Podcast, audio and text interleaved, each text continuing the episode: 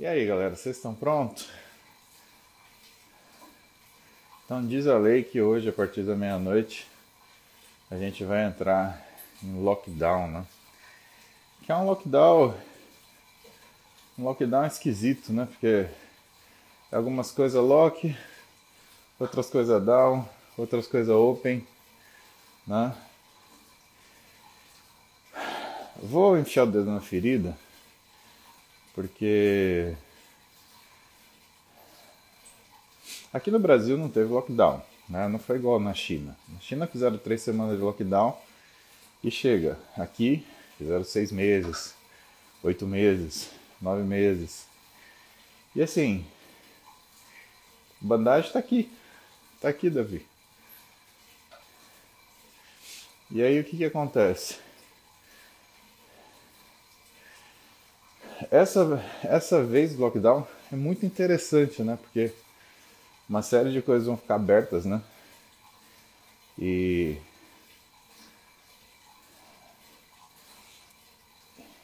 E aí a gente vê algumas coisas. Não estou falando contra a igreja, mas cara, você vai abrir igreja e você vai fechar academia. Né? É aquela coisa. Aquela coisa estranha, né? Porque assim, eu posso rezar em casa. Mas treinar em casa é meio difícil, né? Michele, mas não tem como, né? Não tem como não fechar, porque você tem a fiscalização. Então, o comerciante que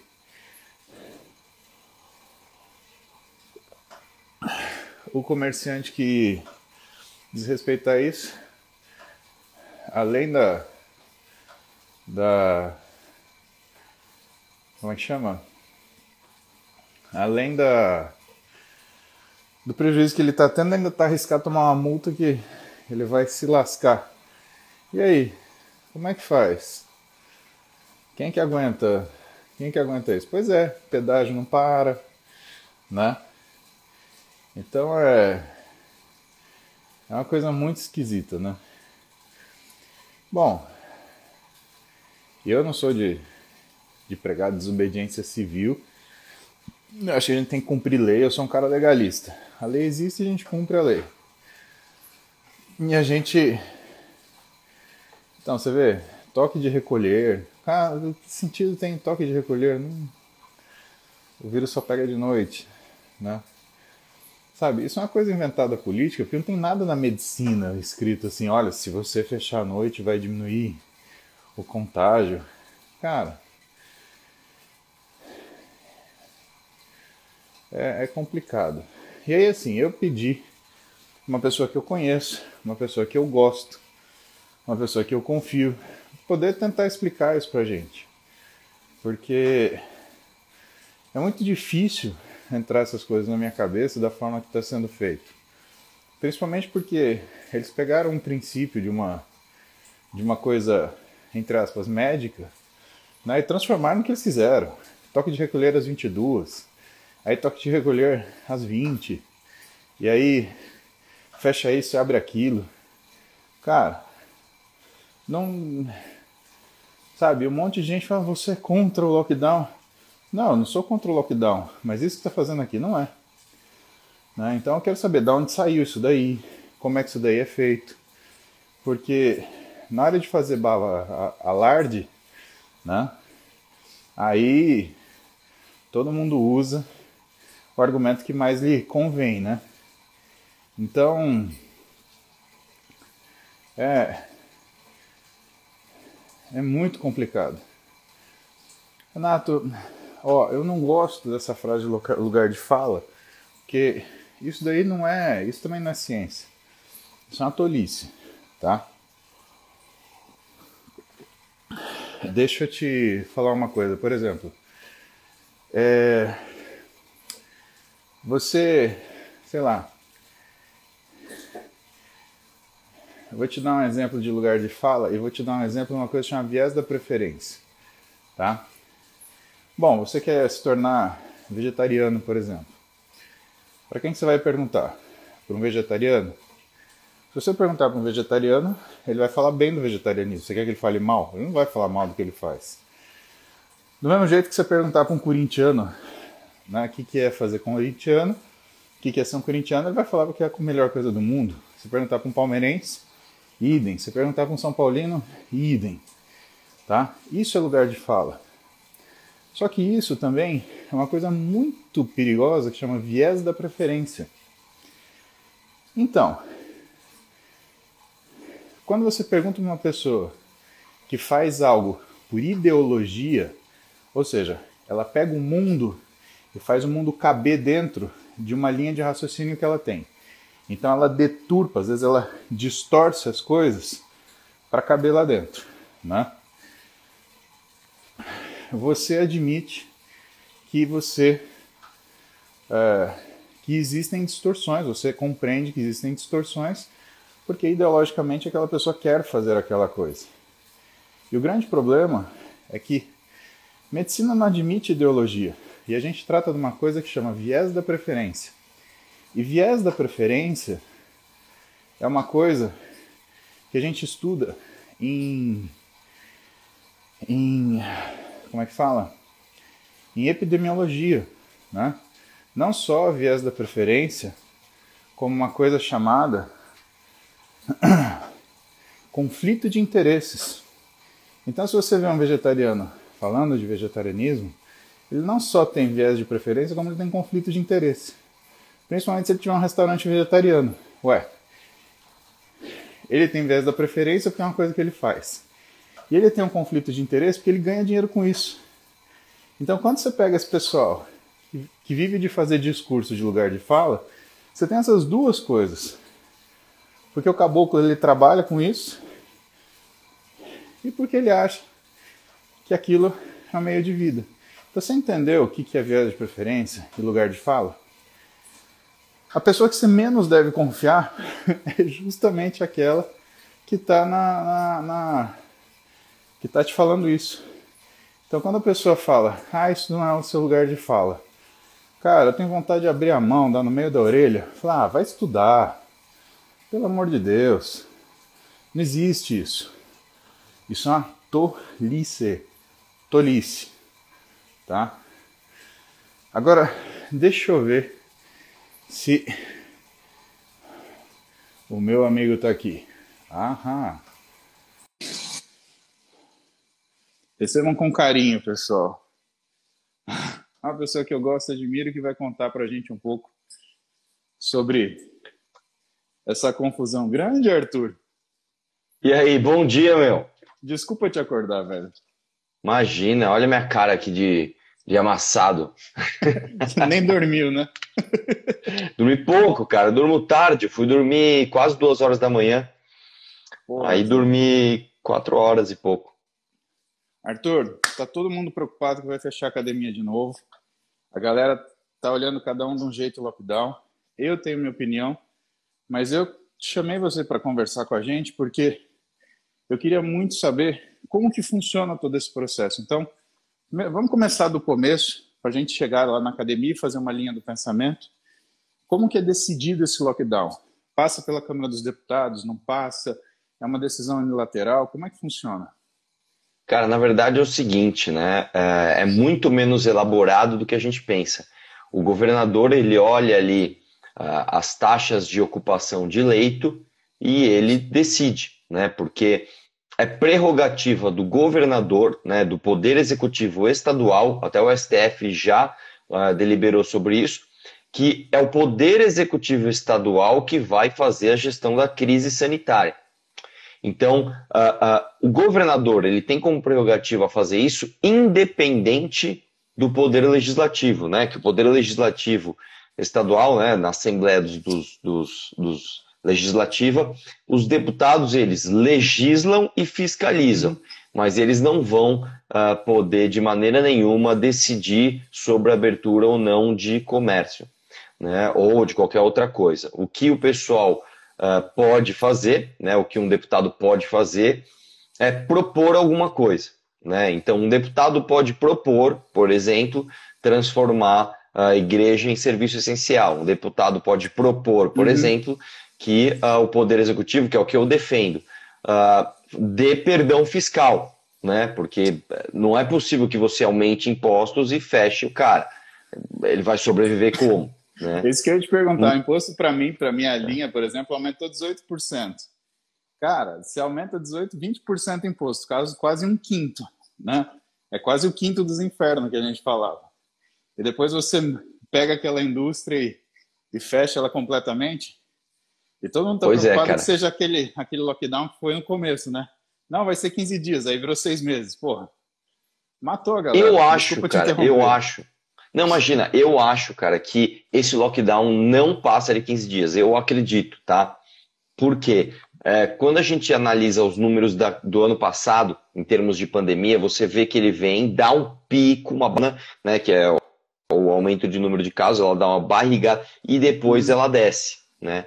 Agora está vindo essa nova cepa. E realmente, cara, quando você vê ó, o número de taxa de ocupação, ela entrou pela zona oeste de São Paulo, entrou ali por Marília, por aquele lugar, e está chegando para cá. Né? Então você vê a mesmo, o mesmo padrão do ano passado, você vê a curva aumentando, nós estamos na ascensão agora, e depois a diminuição. Então eu acredito, cara, que uh, vai ser um lockdown mais curto e eu acredito que nós vamos ter mais fiscalização, né? Porque o que, que nós deveríamos ter feito no ano passado? Um lockdown mais rígido num período Sim. menor de tempo. Que né? foi Porque o que a China eu... fez. Três semanas, é, fechou tudo China... É que na China, na China o governo também é o seguinte, é. meu, se você não obedecer, se você não obedecer, um abraço. Você vai, você vai se ver com, né? Mas estão pertinho ali da Coreia do Norte, estão tão, tão aprendendo com os caras. Mas você vai encontrar aqui... o Mao Tse Tung se pisar na bola. É. você vai fazer parte ali do exército terracota, senão um abraço. Agora, o que acontece? Cara, aqui da minha janela, tem uma janela aqui, ó, cara. O que, que acontece? Quando é, começou o lockdown no ano passado, eu olhava, eu moro entre duas avenidas. As minhas, as avenidas daqui de casa, elas fazem fila de carro no semáforo. Se olhar agora aqui, ó, não sei se vai dar para ver, mas tem fila de carro ali no semáforo, ó. Tá vendo? Tem, tem uma fila de carro ali. Ah. Quando a gente começou o lockdown no ano passado, isso aqui ficou vazio, cara, ficou deserto. Eu abria a janela, eu olhava aqui, cara, nada na rua. Assim, parecia realmente um deserto. Aí teve um pronunciamento do Bolsonaro que eu lembro que foi numa quarta-feira. Se não me engano, foi numa hum. quarta-feira. Quarta-feira à noite. Na quinta-feira à noite já estava cheio de trânsito aqui. Na quinta-feira de manhã. Então, o que, que aconteceu, cara? Nós tivemos, cara, um completo desarranjo entre os poderes, né? O poder municipal fazendo uma besteira aqui em São Paulo, a prefeitura assim se, se embaralhando toda, né? Travando ônibus, travando via, cara, completamente maluco nós tivemos um governo estadual brigando com o governo federal, e assim, foi uma, uma completa bagunça. Então nós não tivemos um lockdown. Nós só Posso tivemos o ônus. Claro. Vou, vou te interromper agora. Ó, você sabe que eu não tenho nada a ver com o PT, né, velho? Agora, a gente teve uma epidemia em 2003, 2009, foi gripe aviária e febre suína. E assim, a estrutura de hierarquização, ela foi diferente. Era presidente, governador e prefeito. Então tinha uma centralização. E assim, velho, eu não acho que o Lula seja bobo. Tá? Vamos dar nome aos bois, essa rede é minha, eu falo o que eu quiser. Eu não acho que seja bobo. Aliás, eu acho que ele é um cara que se sentar, eu, você e ele ficar trocando ideia uma tarde, ele faz a gente gostar dele. Te juro por Deus, eu acho que ele tem esse poder. E por conta disso, e como teve essa centralização, teve um mando. E a coisa andou. Porque se ele não conseguia resolver isso, ele tinha gente que resolvia e tomava uma decisão só no país inteiro. E o que o STF fez, ele virou isso de ponta cabeça. Então, o prefeito faz o que ele quer, o governador faz o que ele quer, e o presidente observa, pagando a conta do que governador e, e prefeito fizesse. Só que aí, o que, que acontece?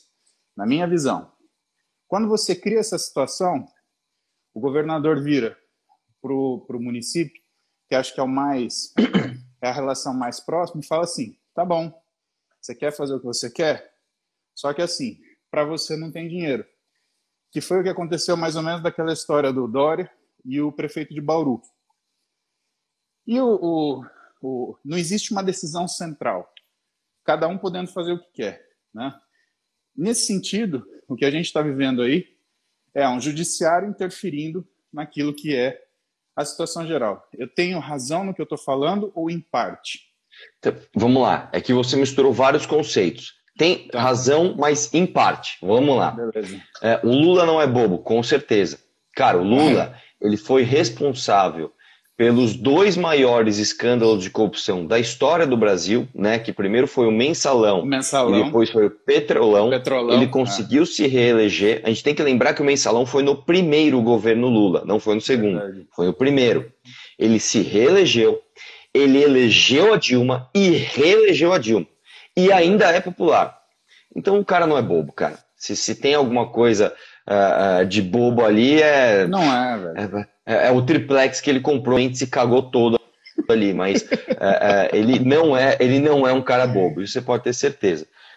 Agora, as pandemias que nós tivemos anteriormente, elas são biologicamente diferentes, você entende bem disso. Sim. Né? Essa, essa pandemia do novo coronavírus, ela em termos de taxa de transmissão, em termos de mortalidade, de internação, ela é muito maior. Ela põe Sim. o cara no hospital, né? Uhum. Uh, diferente das, das epidemias que nós vimos antes. Né? Neste século aqui, né, provavelmente vai ser a maior pandemia do século do século 21. É o que se é o que se espera, né?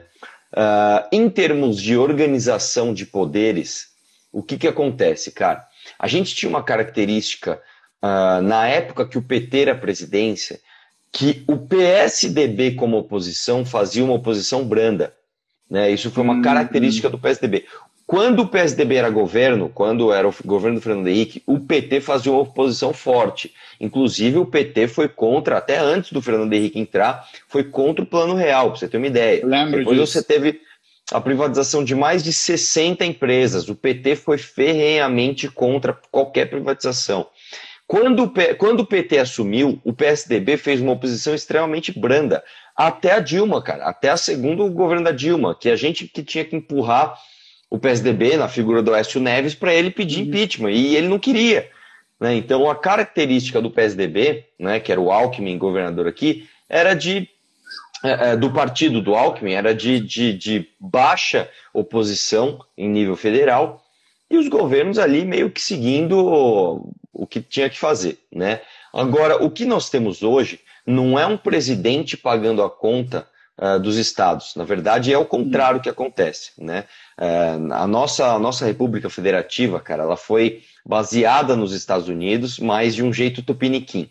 Né? Sim. Como que funciona nos Estados Unidos? Nos Estados Unidos, cada estado é um ente federativo completo inclusive legisla sobre matéria penal. Se você, por exemplo, for para um estado nos Estados Unidos que, uh, sei lá, a maconha é descriminalizada, no estado do lado ela pode ser criminalizada. Então é, é, literalmente isso, é, cara. Sim.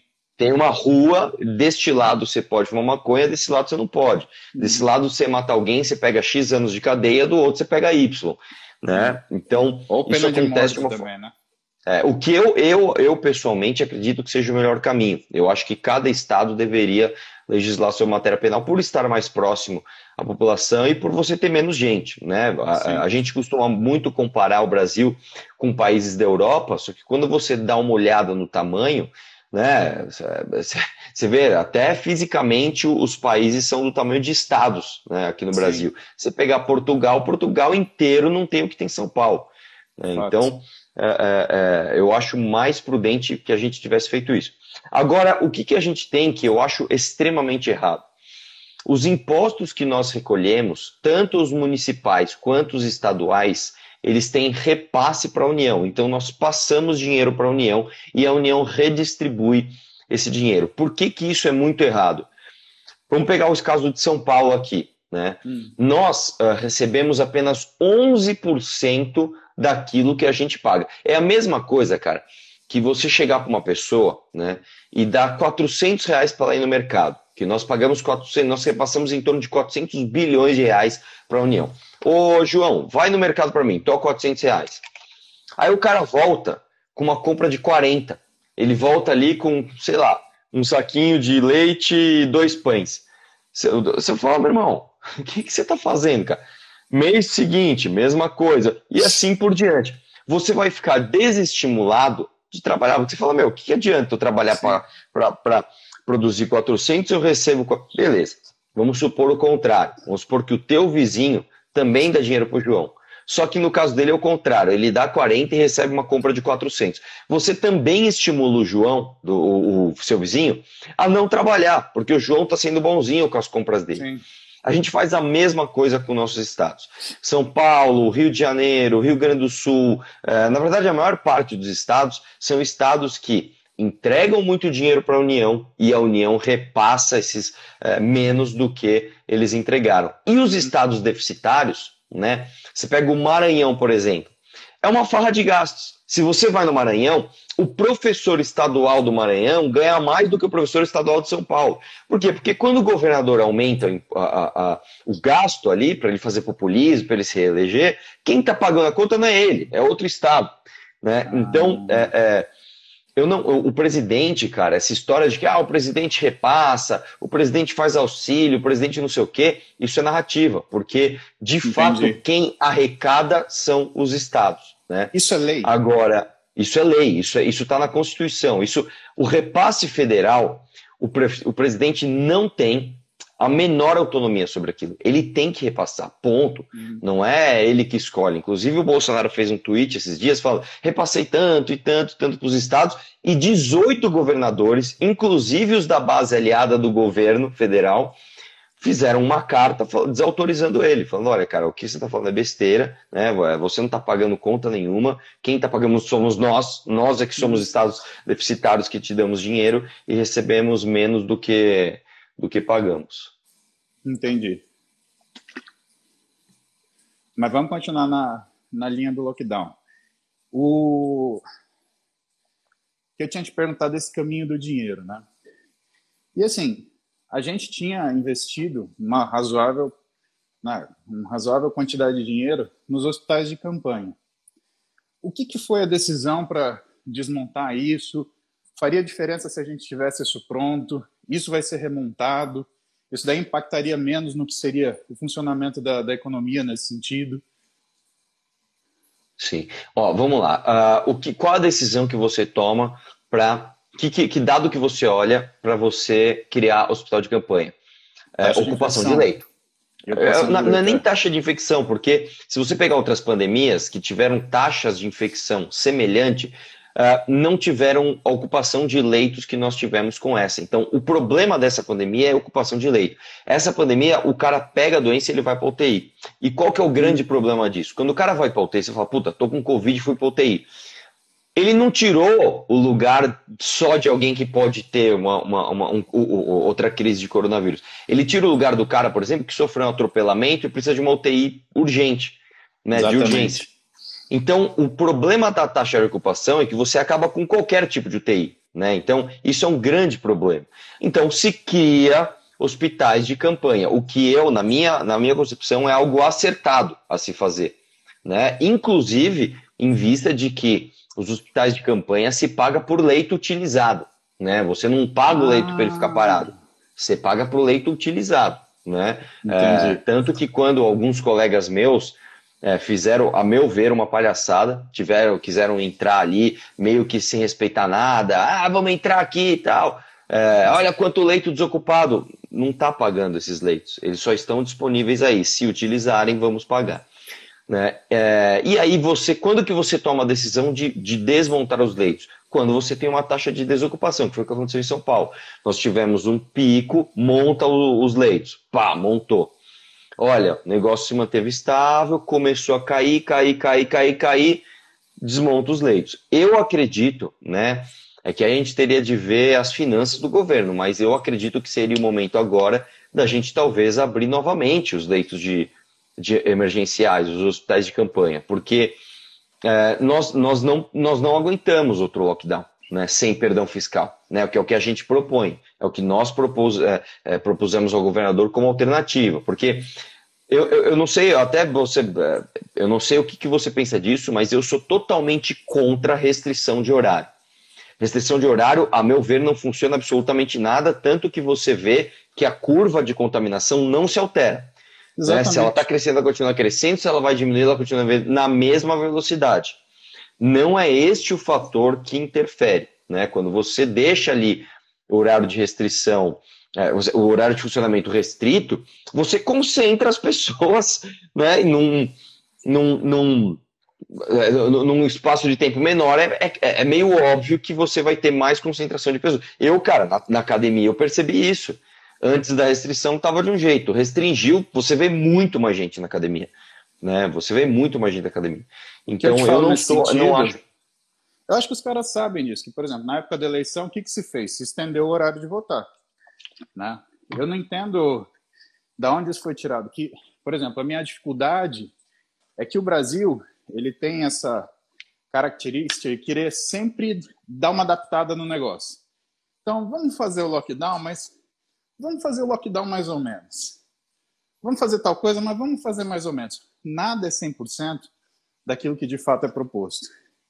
E para mim, o que pega né, é, é algumas coisas assim. Né? Você estava falando de taxa de ocupação. Eu trabalhei 12 anos no SUS. Cara, nunca sobrou leito de UTI. Eu lembro que eu trabalhava no Hospital Vereador José Estoropoli, lá na Zona Leste, perto do Corinthians, do lado da Vila Maria. E, meu, às vezes eu tinha que subir na UTI, porque muitas vezes eu ficava na sala do trauma. Né? O cirurgião, normalmente, é o cara que toca a sala de trauma, eu ficava quieto lá na ortopedia. Quando tinha um acidente, por exemplo, automobilístico, um polifraturado, etc., aí vinha a enfermeira, doutor, tem trauma, eu ia lá e junto com o cirurgião a gente ajustava as medidas necessárias. Mas tinha situação, por exemplo, Chegava um paciente com apendicite aguda. O cirurgião removia para o centro cirúrgico e ia lá operar. E eu ficava na sala de trauma para esperar o que viesse. Desde outra apendicite até, meu, um acidente automobilístico. Ou motociclístico, que era o mais comum. E aí a gente tinha que fazer esse atendimento e tinha que já solicitar o leite de UTI. Cara, era uma briga. Às vezes o paciente ficava na recuperação pós-anestésio, que funciona mais ou menos como uma UTI, horas e horas esperando esse leito. E o que me preocupa é justamente na taxa de ocupação é o quê? Esse leito de UTI que já não tinha, ele ficou menos ainda. Então a gente fica numa situação que a gente não pode ter apendicite, a gente não pode ter vesiculite, a gente não pode ter infarto. Gente... Cara, você não pode cair e bater a cabeça. Se for cirúrgico, você está lascado. Exatamente. E aí cria essa. E assim, eu acho que isso é uma narrativa também, né, dessa coisa, ah, porque falta leite. Cara, sempre faltou leite. É que agora a gente está vendo que a coisa está muito séria, porque tem uma força maior empurrando essa questão para frente, né? E aí entra na coisa de fazer essa, esse lockdown modificado, né? Que é, vamos fechar tal hora, vamos abrir tal hora. Cara, isso daí, para quem fala, ah, ciência, ciência, não está escrito em lugar nenhum. Lockdown, lockdown. E entra nesse raciocínio que você falou no começo, que eu também sou a favor. Vamos fechar tudo, três semanas, que nem foi feito na China. E acabou. O vírus tem que e perdão fiscal. Exatamente, exatamente. Porque ninguém está ganhando. Como é que Não, vai pagar? Só para você, só você ter uma ideia, eu vou dar um exemplo, tá? É, se você pegar imposto municipal, que é o IPTU, ninguém teve desconto de IPTU. Então eu vou dar um exemplo de um amigo meu que tem bar. Ele, ele tinha acabado de abrir o bar, cara. Acabou de abrir o bar novinho, pandemia. Ele, puta. Aí ele pagou o aluguel reduzido, pagou o IPTU integral. E aí, cara, aí, aí só para você ter uma ideia como funciona o órgão é, poder público. Ele paga um negócio chamado TPU, chama termo de permissão de uso. Ele é. paga pela utilização da calçada. Quando você anda na, na rua e tem um bar que usa a calçada, ele tem uma faixinha amarela, ele põe umas mesas ali. O cara paga por aquilo, e caro. Paga 8, 9, 10 mil reais para usar aquilo por ano. Caralho. você tem uma ideia, cara? Ele abriu o bar, pagou o IPTU integral, pagou o TPU e não usou o bar um ano. Aí você fala, cara, eu paguei, quero usar a calçada. Pagou. e não usou a calçada. O mínimo que a prefeitura devia ter feito era devolver a TPU, devolver, era o mínimo do mínimo. Velho. Aí você pega o nosso o, o, o, governo estadual. Você vê como, como a gente, cara, infelizmente, é, é, é, fogo dizer isso, né? Parece que a gente ah, reclama de tudo. Mas, cara, nós temos um prefeito que é péssimo, um presidente que é péssimo e um governador que é péssimo. Por que, que fez o Dória agora? Né? Não sei se você está sabendo. Ah, você acabou de falar. Ele aumentou o imposto né? de uma série de coisas, de produtos de agro, ele aumentou em é, material hospitalar, ele aumentou em carro usado, cara, em carro usado ele aumentou em 207%. 207% de aumento. Cara, eu nunca vi isso na minha vida. É. 207% de aumento. Aí o cara pega, quando ele manda, ele, eu votei contra isso, ele mandou uma lei lá, da, ele mandou a prestação de contas dele, né? E, e, a previsão do orçamento do. Eu votei contra. Sabe o que tinha feito? Ele tinha aumentado a verba em propaganda. Aí você fala, cara, eu não estou entendendo, cara. Eu não estou entendendo. Porque nós estamos no meio de uma crise, estamos, com risco de fechar tudo, tá bom. Aí você me aumenta imposto e aumenta a verba em propaganda. Não, é, é, qual que é a lógica disso? Aí você fala, não, pô, pelo menos eu não tenho um presidente que vai nos salvar. Aí o cara chama de frescura e manda tomar cloroquina. Só, meu, fudeu. E o prefeito? Não, o prefeito, cara, é, mete TPU e PTU em você e não. Você fala, cara, é, se eu não reclamar, eu tô ferrado. E um, e um problema que eu, te, que eu tô vendo, cara, das pessoas, e você vai entender bem isso, cara, é a pessoa querendo anular o erro de um com o outro. O erro né? do outro. Se exatamente. o Bolsonaro comete um erro, isso não faz com que o Dória seja bom. E se o Dória comete um erro, isso não faz com que o prefeito seja bom. E se o prefeito comete um erro, isso não volta como o presidente sendo bom. Você entende, cara? É, é, é, é fogo, cara. É aquela história, ah, mas o fulano roubou, então isso daí. Cara, roubar, roubar, não tem essa. Agora, eu falei para você, teve eleição, eu falei assim, Arthur, vai fechar no dia seguinte. Você falou para mim, não, acho que não. Cara, isso daí, mas para mim foi um clichê.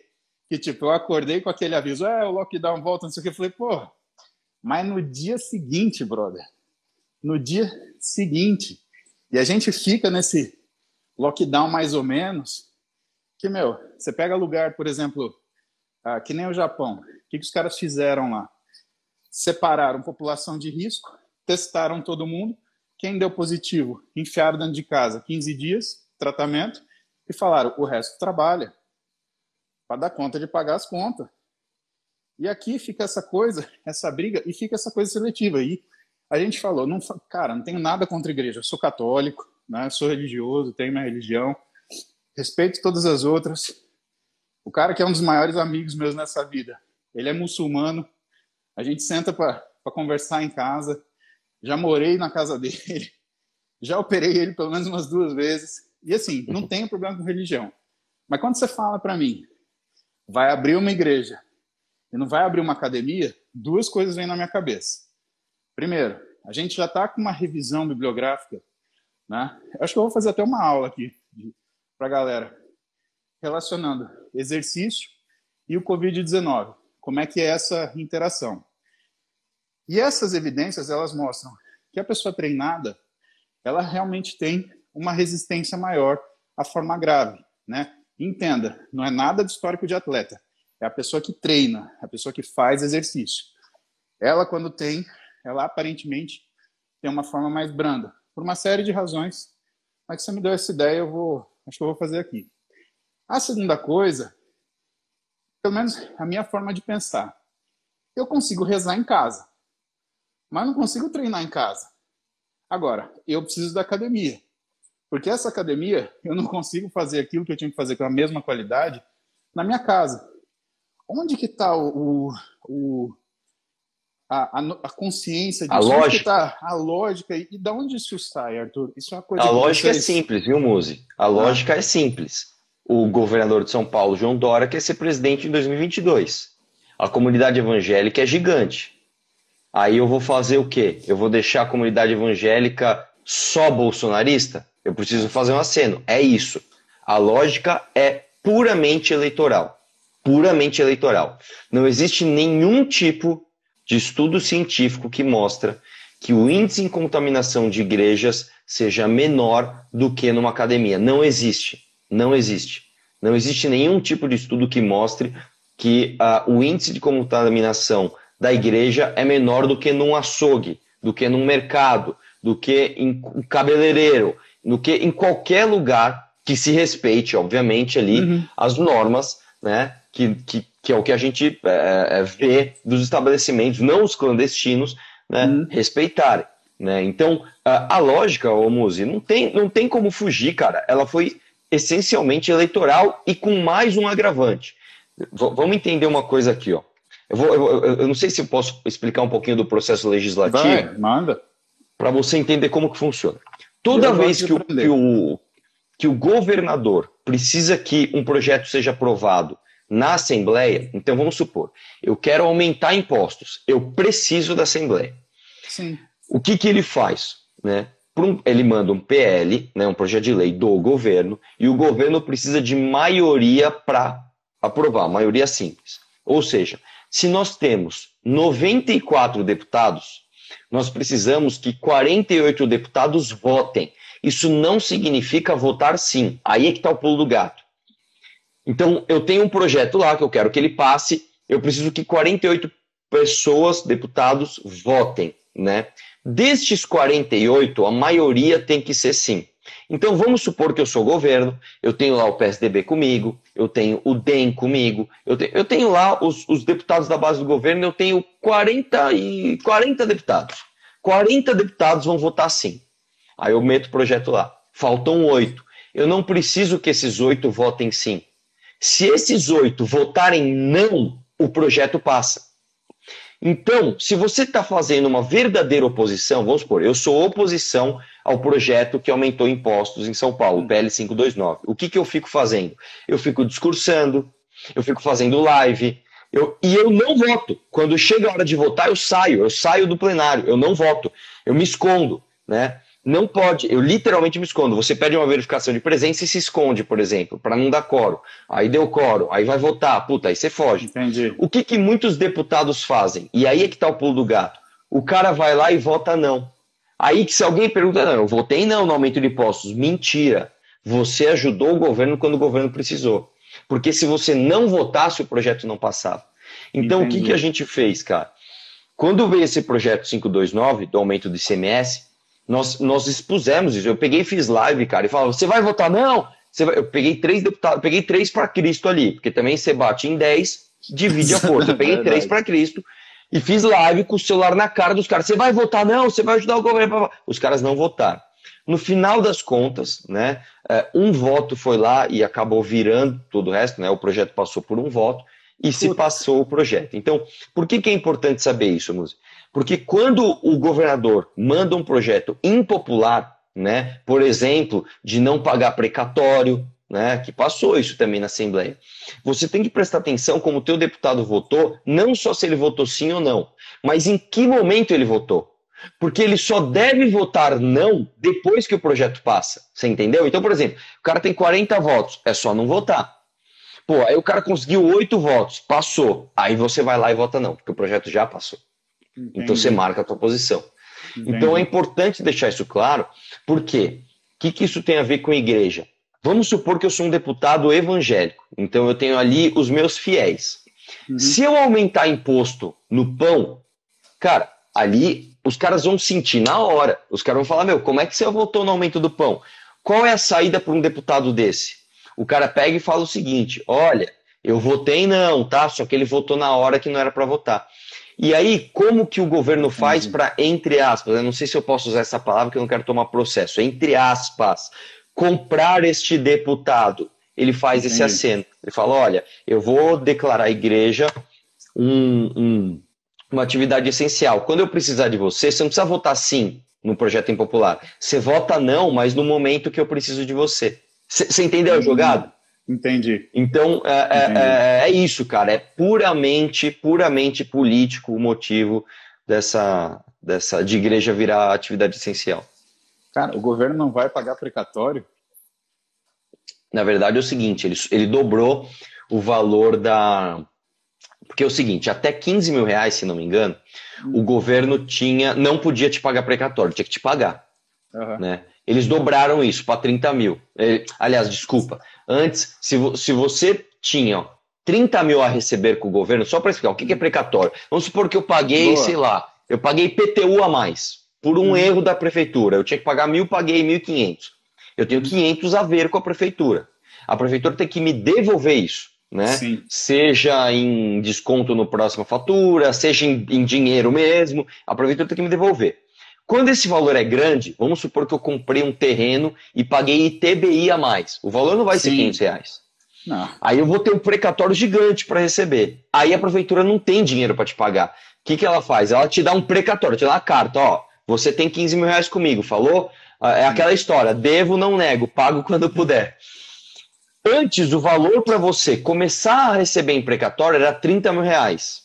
Né? Então, ó, se eu chegar a 30 mil reais, eu recebo precatório. Agora ele diminuiu para 15. Então, se você tem 16 mil reais, antes você recebia em dinheiro, agora você recebe em precatório. Né? Esse é um projeto completamente impopular, cara. E passou com um, vo um voto. Um voto. Você entendeu? Então, assim, é, é foda, cara. É, é, e a gente tenta chamar atenção para a Assembleia, tenta dar luz, mas a Assembleia é muito apagada, cara. Infelizmente, ali, deputado estadual faz o que quer e ninguém cobra, cara. Infelizmente, é assim. Cara, e assim, uh, existe uma. Porque tem um, um, presidente da Câmara, né? Quem que é o presidente da Câmara nosso aqui? Então, na, na verdade, assim, a, a, no Estado se chama Assembleia Legislativa, né? Não é Câmara, hum. Assembleia Legislativa. Existe o presidente da Assembleia, e essa é uma questão muito importante. O presidente é eleito dia 15 de março, da, porque é quando começa a nova legislatura, e foi eleito o Cauê Macris do PSDB, que foi quando teve a briga. Eu votei na Janaína. A Janaína se, se candidatou, eu votei, briguei e tal, não deu certo. Ganhou o Cauê Macris, que sempre ganha o governo, não tem jeito. Agora, dia 15 de março, dia 15 deste mês, daqui, daqui 10 dias, nós vamos ter a segunda eleição dessa legislatura, que vai ser o próximo presidente por mais dois anos. Uhum. Provavelmente vai ganhar um nome do governo. É um cara chamado Carlão Pinhatari. Com certeza é ele que vai ganhar. Nós estamos fazendo de tudo para fazer uma, uma candidatura de oposição que junte desde o PSOL até o PSL, mas está difícil. E por quê? Aí eu vou entrar num outro assunto técnico também. A Assembleia Legislativa ela tem quatro secretarias. Vamos lá. Você tem a mesa, ah, você tem a presidência, você tem a primeira secretaria, segunda, terceira e quarta. O que faz a primeira secretaria? A primeira secretaria, ela cuida do departamento pessoal. Então, se você é de um partido ou de um grupo político que tem muito funcionário fantasma, é importante para você ter essa secretaria aqui, ó, certo? Você tem a segunda secretaria. O que, que faz a segunda secretaria? Cuida de todos os contratos da casa. Contrato de manutenção, contrato de obra, contrato de ar-condicionado, contrato de limpeza. Então, se você gosta de dinheiro, é bom que você esteja bem com essa secretaria aqui. Aí você tem a terceira secretaria, que não faz nada, e você tem a quarta secretaria, que ajuda a terceira a não fazer nada, certo? Como que funciona historicamente no nosso, no nosso estado? A presidência é sempre do partido que é o governador. Então, há mais de 20 hum. anos é do PSDB. Sim. A primeira secretaria é do PT. E a segunda secretaria é do partido do vice, que no caso agora é o DEM. Isso é uhum. isso, cara, faz décadas que é assim. Então o que acontece? Hoje o PSDB chega lá e fala assim: ó, eu quero fazer o presidente, eu quero fazer o Carlão Pinhatari. PT, você quer o quê? Quero a primeira secretaria. Então vota em mim que eu garanto para você a primeira secretaria. A segunda secretaria é do DEM, que é do partido do vice. Então votem em mim que eu te garanto a, segunda secretaria. Então ele já sai com o PSDB, com o DEM e com o PT. Aqui já fudeu. Aqui os caras já ganharam a eleição. Você entendeu? E aí você faz, os que, você faz o quê? Nós estamos tentando tirar o PT do PSDB. Olha isso, cara. Eu, eu falo, os caras não acreditam. Nós estamos tentando separar o casamento do PT com o PSDB. Tirar o PT e falar, PT, tudo bem, você quer a primeira secretaria? Nós damos a primeira secretaria. Mas não vota no candidato do PSDB, vota no candidato da oposição. Só que os caras não vêm, cara. Então é, é difícil demais, cara. É difícil demais, cara. E, e, e, infelizmente é uma briga que provavelmente a gente vai perder de novo. Não, e esse é um casamento de longa data, porque desde que o Covas entrou como governador aqui, Cara, 20 anos, mais de 20 anos. Mais de 20. Estamos falando de, estamos falando de 30 anos, Arthur. É, por aí. Eu tenho, é, eu tenho 35, 34. Né? Uh, lá nos inícios dos anos 90 já era PSDB. É isso aí, é. cara, 30 anos. E é assim, o governo é PSDB e a prefeitura é PT. É, ela, ela, ela, ela, ela faz, é, fica variando há algum tempo. É. Ela tá, ela tá realmente. É. A única variação que teve de governador foi Fleury e Quercia, e a única variação de prefeito foi o. Cara, o cara do frango. Como é que era o nome dele? Cara do Você frango? Lembra? Não. O escândalo do frango. Porra, velho. Que, tá, que era candidato do Maluf. O oh, Pita. Celso Pita. Celso Pita. Esse acho que foi o único prefeito que não foi do PT. Cara, o que, que explica Não, não, essa... não na, na, na, verdade, aqui em São Paulo, o que a cidade ela tem alternância, né? Você tem desde a Luiz Erondina até o Maluf, até o Serra, até o Kassab, verdade. até o Pita também. Você tem o Haddad, você tem o Dória, que depois veio com o PSDB, é, e agora o Bruno verdade. Covas. Na verdade, cara, infelizmente, o PSDB ganha aqui direto, cara. É, é um saco isso, cara. É, é, é, um problemaço que nós temos aqui em São Paulo. O PT ganha também, cara, mas. E você vê que coisa engraçada. A cidade de São Paulo, ela, ela, ela oscila entre o que a gente chama de direita e esquerda. Ela oscila. O Estado não o estado de São Paulo não vai para a esquerda. Faz hum. 30 anos que o estado de São Paulo uh, tem eleições fraquíssimas, a esquerda tem performances fracas. Né? Uh, até o próprio PT, que é forte na capital e forte a nível federal, em São Paulo ele, ele bate num teto ali no estado de 13, 14, 16% no máximo, entendeu? Ele não faz maioria, não faz 50 e pouco. Né? Nós temos. O, o São Paulo é um estado reaça. Entendi. Agora sim, quando a gente fala esquerda e direita no governo de São Paulo, o PSDB ele dá muita sinalização em relação à esquerda, não dá, meu? A sim. forma de trabalhar, a coisa. Como é que é, o, o PSDB é de esquerda, cara. É, Se né? você pegar, por exemplo, o Fernando Henrique, que é um grande cara, né? Ele fala, eu sou mais votado à esquerda. Se você pega o Aécio Neves, tem entrevista do Aécio Neves falando: para a direita eu não vou jamais, não tente me empurrar para a direita. Né? Quem tentou falar que, olha, como nós somos de direita, ó, o Bruno Covas é esquerdaça. O Bruno Covas é esquerdaça. Né? Tanto que os secretários dele é do PSOL, tudo, o Bruno é esquerda. Quem tentou falar que o PSDB era de direita né, foi o Dória, só que o Dória não tem influência espontânea no PSDB, né? O que o Dória fez foi comprar diretório, literalmente. Ele vai, não, calma, ele teria comprado, ele teria comprado diretório para não tomar processo, né? Porque o Dória, quando ele tentou, por exemplo, expulsar o Aécio Neves do PSDB, ele tomou um pau.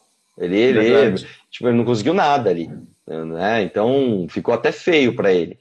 Então, cara, o PSDB é um partido de esquerda, eu não tenho a menor dúvida, né? O que eu estou dizendo é o seguinte: sempre que fica a esquerda PT, PSOL, ou sempre que fica a esquerda mesmo, versus alguém que não é de esquerda, o quem não é de esquerdaça ganha. Né? No caso aqui, você Entendi. vê que opções tristes, né? PSDB. Escuta, e cá entre nós e os 1.700 que estão aqui olhando a gente. Tem esse rumor de você ir para governador agora. E aí? Você já pensou sobre o assunto? Isso é uma coisa que pode acontecer? Como é que tá isso na tua cabeça? Cara, já pensei bastante. O que acontece, ô, ô Muzi?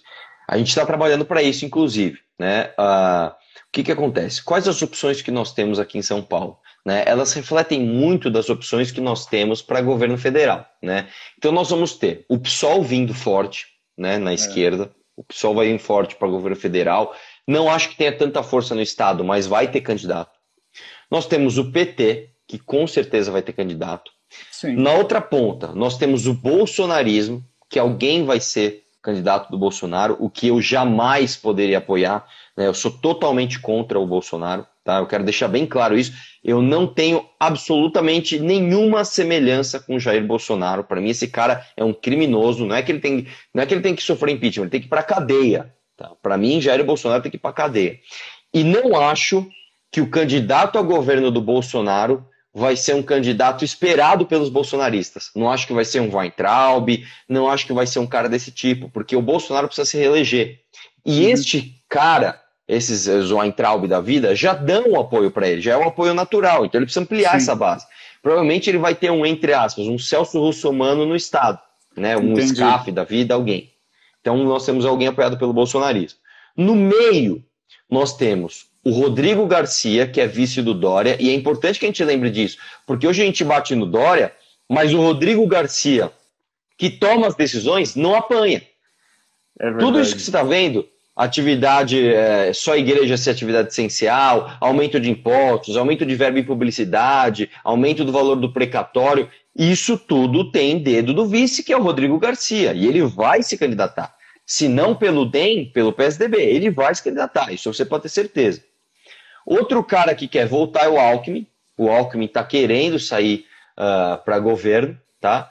Nós temos o Márcio França também. Então nós temos uma salada e ninguém defende o que eu defendo. Não tem ninguém ali que realmente quer defender que São Paulo, por exemplo, pague menos impostos para a União e retenha os impostos aqui dentro. Isso é uma uhum. questão uh, constitucional, mas nós temos que ter um governador que implaque isso. Né? Uhum. Ninguém uh, defende a diminuição do Estado como eu defendo. Né? Tá todo mundo ali querendo, ah, o Estado cuidando de tudo. Não, nós temos que diminuir o Estado. Então, muito provavelmente a gente vem e assim, cara, nós vamos fazer bancada de deputados federais, bancada de deputados estaduais para ter influência. Porque a gente não pode mais ser nem gancho de outro projeto, né? Eu não posso ser gancho do bolsonarismo, gancho lá do Luciano Huck, gancho do Dória, não, não, não pode, esquece isso. E nós também não podemos ser um. Eu não posso ser um deputado na Assembleia Legislativa entre 94. Nós temos que ter bancada ali. Então, Entendi. provavelmente eu venho para o governo para fazer bastante força mesmo. E eu já estou até aparecendo em pesquisa, cara. Já apareceu uma pesquisa aí que eu estou até com 10%. Ó, oh, bom sinal, hein, meu? É porque, cara, para a prefeitura, eu tive 10%, eu não tive voto útil, cara. As, as, as, as, pesquisas me davam 1, 2. Eu lembro quando eu conversei com você, a pesquisa me dava 2%. A boca de urna me deu 4%. Eu tive mais que o dobro. Então Sim. hoje eu já sou visto de outra forma. Hoje o cara fala assim: não, eu voto no Arthur porque ele tem chance de, de ganhar. Né? Ah, eu não tive isso para a prefeitura. Né? Muita gente com medo do Boulos votou no Bruno Covas. Que, que no dia seguinte da eleição aumentou o próprio salário. É verdade. É importante lembrar disso. 7%. Puta que pariu. Pois é. E pois aproveitou é, para aumentar e imposto, né? Claro, claro. Cara Agora que está tudo fechado, pergunta se ele vai dar desconto de IPTU. Vá, esquece. Já não tem desconto nenhum. Cara, eu, eu, eu acho. Trabalho, eu, eu acho o seguinte, na cara. Minha área de trabalho é... foi 18%, por exemplo. Não, e outra. Pra gente. Com certeza. Um quinto você... que a gente queria. Não, e, e assim, fora o aumento de impostos, você com certeza você teve diminuição de receita. Em algum momento você vai ter que ter apertado o cinto aí, porque você está em crise. Por que, que o pessoal do poder público não? Por que, que eu, como deputado, o ano passado, reduziram meu salário? Por conta da minha pressão. Por que, que agora já voltou ao normal? Tá errado. Eu acho que o salário de todo ente político, todos. Aliás, eu diria para você que todo mundo da elite do funcionalismo, não professor, não policial, não médico do Estado, a elite, nós estamos falando ali de procurador, nós estamos falando de juiz, nós estamos falando de deputado, de secretário, todos tinham que ter o seu salário cortado no meio, pelo menos para fazer um gesto. Pelo menos para falar para a população, nós também estamos nos sacrificando. Por, quê? Por que, que um deputado, por que, que um juiz tá, tá ganhando mesmo? Tá errado, cara. Tinha que diminuir o salário. Eu acho que tinha que, que falar, ó, enquanto nós tivermos medidas de restrição de funcionamento de comércio, de, de nós vamos ter redução de salário. Ponto. Beleza? Então, beleza. Então, manda brasa. É isso que tem que fazer, cara. Eu acho que tinha que fazer isso. Cara, muito bom falar com você, te ouvir falar de política, porque essa é uma área que a gente olha e assim, as coisas não são claras, né, Arthur? É muito difícil você conseguir enxergar reais intenções e, e o que são as coisas que movem os caras a tomar a atitude que eles tomam, né? Eu queria muito te perguntar essa coisa do lockdown, da onde sai isso? Já entendi, né? Queria muito te perguntar como é que essa máquina por dentro, aonde que estão esses como é que passa, por exemplo, um projeto de aumento de, de imposto bem no meio de uma pandemia, né? Uma época que todo mundo está vivendo com redução de, de, de erário, está né? Tá se desfazendo de bem para conseguir se manter. Né? Eu, na clínica, meu, não dispensei um funcionário, pelo contrário, a gente garantiu o pagamento deles. Mas vou te falar que pelo menos uns quatro meses eu trabalhei para pagar a conta que foi da clínica, não minha. A minha conta pessoal eu fui tirando da minha reserva, né? E o pessoal fala, ah, mas tudo bem, você tem. Tudo bem, mas eu gero. E eu quero ter conforto pelo que eu gero. Né? É, é por isso que a gente faz o que a gente faz, é por isso que a gente corre tanto atrás. Né? E quando a gente tem valor, mas não tem conhecimento, então eu tenho os meus valores que me ajudam a pensar: isso eu acho que é legal, isso eu acho que não é legal. Né? A gente tem uma bússola. Só que, se você não tem o conhecimento do que está acontecendo, você não tem um mapa para se guiar. Eu entendo que, às vezes, mesmo sem mapa, você consegue se guiar pela sua bússola. Só que você corre um risco muito grande de ser um cara militante. Sim. ser um cara escolástico, porque você fica dando lição de moral em todo mundo. Você pode isso, você pode aquilo, você está errado aqui. Então é complicado porque também todo mundo tem sua bússola moral, entre aspas. Todo mundo tem seus valores. Mas quando a gente não sabe o que está acontecendo, não sabe o que acontece, que é aí que eu acho que entra o papel da mídia, que nunca passa para a gente aquela foto exata do que acontece, ela passa dentro também de um contexto que embaralha a nossa tomada de decisão. A gente toma decisões ruins, que a nossa visão está embaçada. Então, obrigado de novo. Obrigado por acordar mais cedo. Aí. Imagina, cara, eu que te agradeço a oportunidade, você é louco. Mesmo tendo dormido aí duas da manhã. E obrigado por brigar pela gente lá. Obrigado a você, cara, pela coragem. Eu não sou um cara é, água com açúcar, eu sou polêmico, né? E eu falo as coisas que muitas vezes as pessoas não querem ouvir, principalmente quando eu falo mal do Bolsonaro. Tenho, um monte, tenho certeza que um monte de gente tá me xingando, pelo menos em casa, porque eu falo mal do político de estimação dele. Mas eu acho que a gente tem que falar a verdade sempre. E parabéns aí pela, pela, pela coragem de me chamar, cara. Tamo junto aí. Valeu, Arthur. um abração. Aí, um abração. Bom dia, velho. Valeu. Dia. É, galera. Então, vamos apertar o cinto. Vai ter lockdown. O Arthur fala que tomara que seja só duas semanas mesmo. Eu espero que sim, porque economicamente, né, o pessoal que acho que mais sofreu nessa fase foi quem tivesse ligado ao esporte. Né? Profissional de educação física, nutricionista, médico do esporte. Se bem que médico, se apertar as coisas, você vai dar plantão, você se vira, mas e profissional de educação física, que depende da academia, né? E não adianta falar, ah, ele dá aula em casa, ele faz personal online. Cara, não é assim. A visão profissional da gente, ela não pode ser simplista em achar que tudo é adaptável e rapidamente adaptável. As coisas demoram tempo.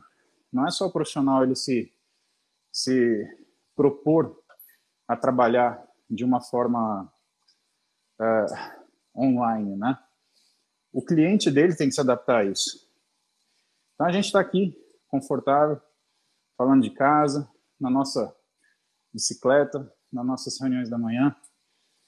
Eu eu trouxe o Arthur porque eu queria realmente entender todo esse processo, entender como as coisas funcionam. É um cara que eu confio, né? Eu tenho algumas posições políticas que são diferentes dele, né? me reserva o direito a isso. Né? Agora a gente precisa ouvir. Né? É...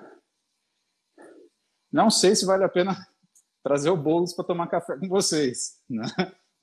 nem, nem o Covas, nem o Dória. Mas, se vocês quiserem, a gente faz um esforço aí e senta e deixa o pessoal falar. Deixa eles contarem a versão deles da história. Mas, assim, vocês sabem que tão importante quanto o conhecimento que você passa é a, a credibilidade de quem te, te passa esse conhecimento. Lembra no comecinho que a gente estava falando de viés da preferência, lugar de fala? Esse é o grande problema, né?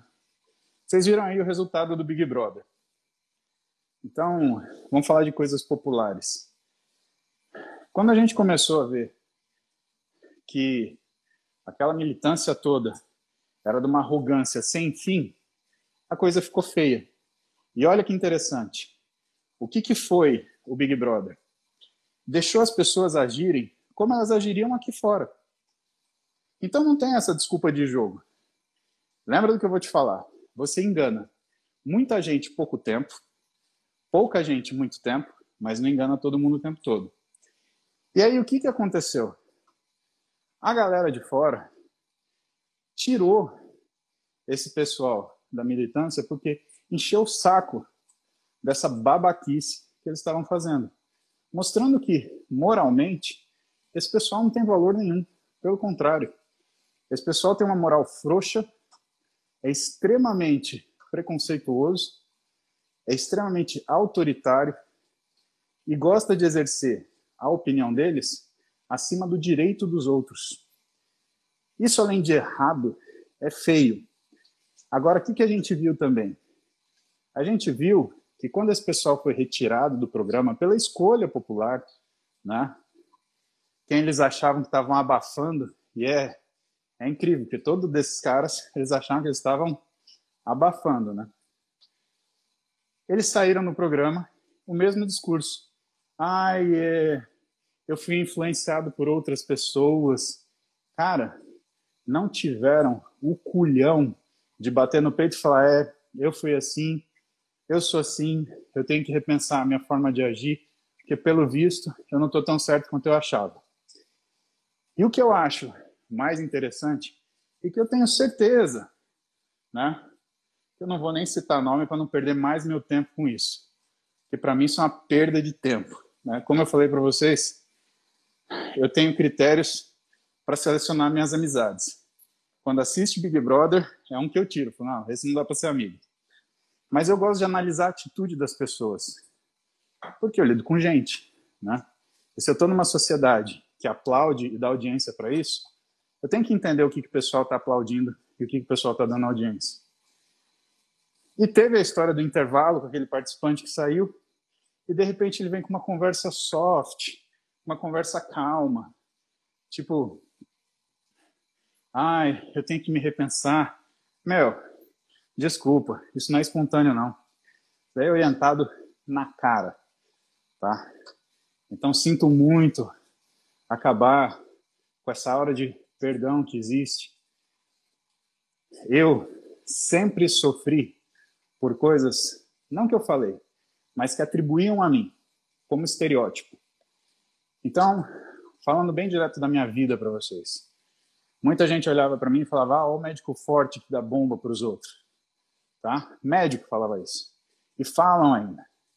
E falam assim, sem pudor nenhum.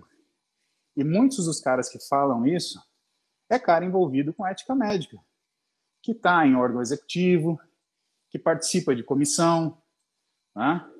e que arrota ética para tudo que é lugar, mas no final das contas, o que gosta de uma fofoquinha e de falar mal. Eu sei quem são esses caras, não pensa que eu sou tolo, não. Aliás, eu acho que esse é um grande erro desse povo. Achar que só eles são espertos e que a gente é bobo.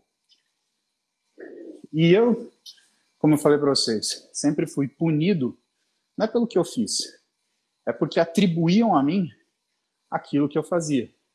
E o que, que é isso?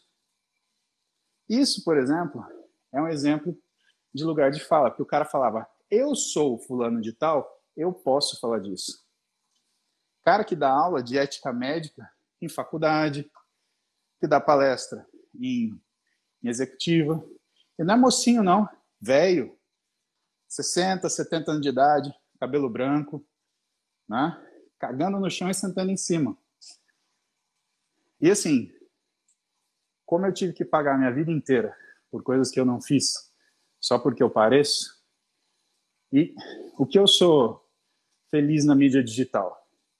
É porque eu sou quem eu sou. Vocês me viram fazer Live de tudo quanto é jeito. Comendo, no banheiro, né? Banheiro não tem calendário. Você sabe dessa história, foi essa semana. Eu sou o que eu sou, que nem o papai, tá?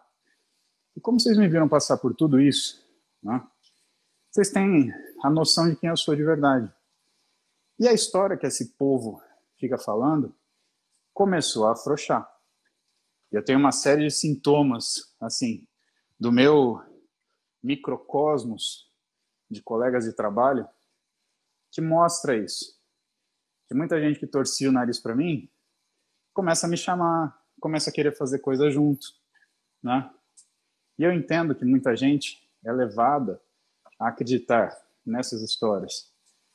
Agora, eu entendo que muita gente também é oportunista e acha que o insucesso próprio é devido ao sucesso do outro. Isso é o que você, eu quero que vocês gravem, tá? Vocês nunca me viram falar mal de alguém aqui. Mas vocês já me viram praticar atitudes. Eu não gasto tempo discutindo a pessoa, cada um com seus problemas. Agora, atitudes diferente. Eu sempre falei puxei a responsabilidade para mim. Quando eu vejo qualquer um querer sair do BO que criou, ah, que feio, que feio. Voltando no BBB, os últimos caras que saíram fora, só tentando sair do BO que criaram. E fica aquela aurinha de, ai, tadinho, vamos perdoar. Aqui, ó. Perdoar o caralho. Porque quem sempre pagou a conta que não devia, não tem paciência para isso. Se você sempre pagou a conta que você nunca deveu, né? Se você é mulher e era chamada de piriguete porque você gosta de se vestir do seu jeito, se você é homem e era chamado de vagabundo porque você tem o seu tempo para fazer as coisas, você sabe o que eu estou falando. Se você é musculoso, e nego falava que você era burro, que você só sabia treinar. Marombeiro é burro, né? Não é isso que eles falam? Né? Você sabe o que eu estou falando. E isso me chateia porque, independente de serem muitos dos, das agressões não direcionadas a mim ou ao que eu faço, eu sofro essas agressões. Com o tempo, eu aprendi a não dar ouvidos para elas e seguir adiante, que nem um trator. E o que eu peço a vocês na manhã de hoje é uma coisa que eu falei para o Arthur. Cada um de vocês tem uma bússola de comportamento, que é a sua bússola moral, que é aquilo que fala para você como você deve agir. Por mais que você não tenha conhecimento de política, por mais que você não saiba como as coisas funcionam, eu também não sei. Meu trabalho, minha paixão é cuidar de gente, é fazer gente se desenvolver fisicamente e cognitivamente. Né? Esse é o meu tesão. Eu não gasto tempo tentando ser aquilo que eu não sou ou mudar coisas que não cabem a mim mudar. Do ponto de vista político, eu voto. Sigo as leis, pago meus impostos. Recomendo que vocês façam o mesmo. Recomendo que vocês tenham obediência civil, mas que vocês tenham memória, para que quando essas coisas aconteçam, vocês saibam exatamente quem fez aquilo com vocês. Para essa pessoa, surpreendentemente, parece que o pessoal aprendeu a votar nesse BBB. Então, ele foi um ótimo exercício de cidadania. O que a gente precisa ver é se a gente aprendeu a votar na urna. Para a gente entender tudo o que está acontecendo aqui, ó, lockdown, ele faz algum sentido, ou quanto dói no seu calo. No meu dói, muito. Porque eu sou criticado em falar o que eu penso, e sempre tem um idiota para falar, ah, você é negacionista, né? aproveitando que a conveniência da facilidade que existe hoje para você difamar alguém. Agora, rede por rede eu tenho a minha, que também é forte. Você quer trocar? Vamos trocar então. Não tem problema. Porque o que, que acontece quando a gente aponta o dedo para uma pessoa, pessoal? A gente aponta três para a gente. É isso aqui, ó. Esse é um ditado árabe que eu gosto muito de usar, porque nunca na história eu vi tanta gente apontando o dedo para tão pouca gente e com tanta animosidade. Para encerrar o papo de hoje, E eu fechei os comentários para a gente se concentrar nisso. Porque senão a galera fica lendo comentário babaca e, meu, aí atrapalha toda a linha de raciocínio de quem está querendo saber onde o negócio vai dar. A gente vai enfrentar aí 15 dias de lockdown. É difícil ficar sem academia, é difícil ficar sem a nossa rotina diária, mas a gente sobrevive, a gente segue adiante. Eu espero que vocês sigam adiante, eu espero que vocês, já fortalecidos pelo que vocês passaram e tiveram que aprender a suportar, que vocês mais uma vez saiam fortalecidos e que vocês consigam achar um mínimo de satisfação e felicidade no meio dessa confusão toda. De certa forma, é aquela história do copo cheio e do copo vazio. Eu aproveitei as minhas filhas, eu aproveitei a minha esposa. Minha esposa está terminando o mestrado, está com uma pós-graduação que está tendo um baita sucesso, uma baita repercussão, numa área que hoje ela é indiscutivelmente uma autoridade no Brasil. Isso me deixa muito feliz, me deixa muito orgulhoso. Falando da Roberta, que não se liga a nada disso e que evita isso porque ela é o jeitinho dela, né? não, não se colocar em situações polêmicas que ela não tem o controle, né? mas ela tem valores muito fortes e ela tem uma resiliência muito pronunciada. E como ela, eu recomendo que vocês ajam, não como eu, como ela, que nesse intervalo todo ela cresceu espiritualmente, profissionalmente e que de alguma forma ela tampou esse buraco, essa tristeza que dá da gente ser injustiçado, sobretaxado, excluído, cobrado crescendo como indivíduo e como cidadão. Eu ainda dou meus piti, falo diabo, xingo os outros aqui, bato o boca com as perguntas que vocês colocam, né? porque é o meu jeitão brucutu de ser. E se vocês estão aqui, é porque de certa forma isso impacta vocês e traz alguma coisa. Seja lá o que for, aproveita para o bem, mesmo que você não goste de mim, mesmo que a minha cara te faça torcer de enjoo, mesmo que a minha voz te dê cãibra no ouvido, tá? Aproveita para o bem. Uma coisa que você não gosta não é justificativa para você fazer uma coisa errada. Uma coisa que você não concorda não é justificativa para você ser pior do que você acha que uma pessoa deve ser. A gente não faz uma sociedade melhor sendo pior. A gente faz uma sociedade melhor sendo melhor. O que está difícil? A gente ser melhor em bloco.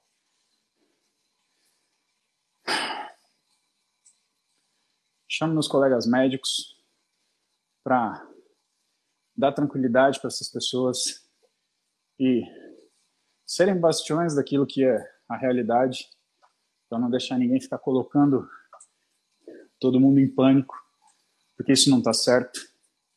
Meus colegas profissionais de educação física continuarem cuidando da saúde física das pessoas, meus colegas nutricionistas continuarem buscando a excelência no que é a compreensão da necessidade da boa alimentação, principalmente em situações de estresse. Meus colegas fisioterapeutas não abandonarem os seus convalescentes, né? Tipo eu aqui. Mas hoje o José vai ver como é que está outro cotovelo e vai deixar eu ampliar a fisioterapia e vai ficar mais legal. E meus colegas psicólogos para continuarem mantendo a nossa linha mental dentro daquilo que é a necessidade para a gente ficar funcionante e efetivo. Aos meus outros tantos colegas de tantas outras profissões, advogados, engenheiros, enfermeiros, auxiliares de enfermagem, recepcionistas, administradores, que mantenham a estrutura toda coesa.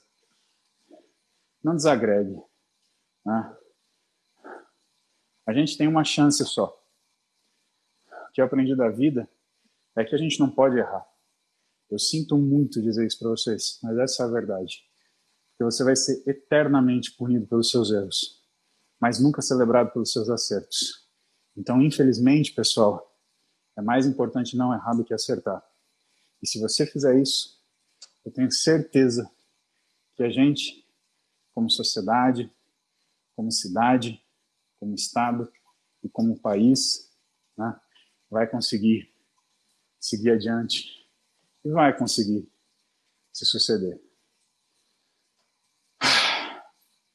Que live da manhã, hein? 76 minutos de cardio. A gente se fala ao longo do dia. Vou contando para vocês como é que vai ser a história de hoje. Beijo para vocês no coração. Vocês tenham um maravilhoso final de semana. E sabe que o musão está aqui. Pedalando, treinando, clinicando, operando. O musão está aqui.